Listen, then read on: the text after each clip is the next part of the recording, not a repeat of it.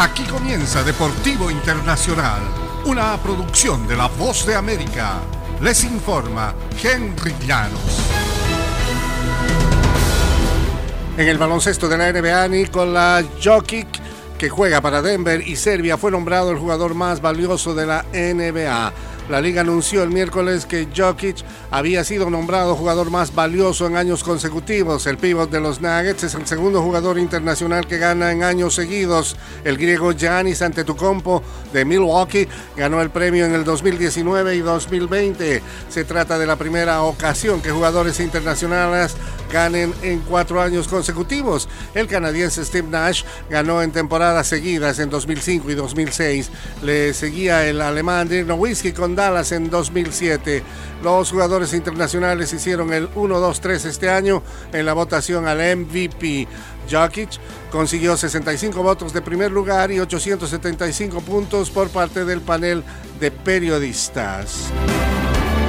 Y los Grizzlies de Memphis evitaron ser eliminados con el marcador más alto de la historia de la franquicia en postemporada. Su base estelar Jay Morant animaba desde la banca e hizo una apuesta al corear Grizz en 7. Jaren Jackson Jr., Desmond Bain y Tyus Jones anotaron 21 puntos cada uno por los Grizzlies de Memphis que arrollaron 134-95 a los Warriors de Golden State para forzar un sexto juego en semifinales de la conferencia oeste.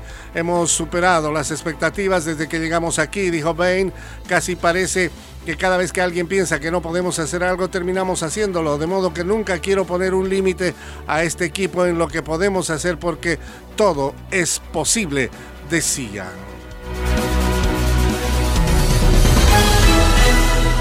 Ucrania ha vuelto a las canchas de fútbol. La selección masculina de Ucrania regresó ayer miércoles a la acción por primera vez desde la invasión rusa y superó al club alemán Borussia Mönchengladbach por 2-1 en un partido con fines caritativos. El encuentro amistoso representó una oportunidad para que los jugadores ucranianos recuperaran la forma antes de su duelo de repechaje a la Copa Mundial el primero de junio ante Escocia, pero también fue un momento para demostrar que el equipo sigue en pie a pesar de todo. Les agradecemos su gran ayuda, dijo el ex campeón en la categoría de los pesados Vladimir Klitschko, hermano del alcalde de Kiev y también exboxeador.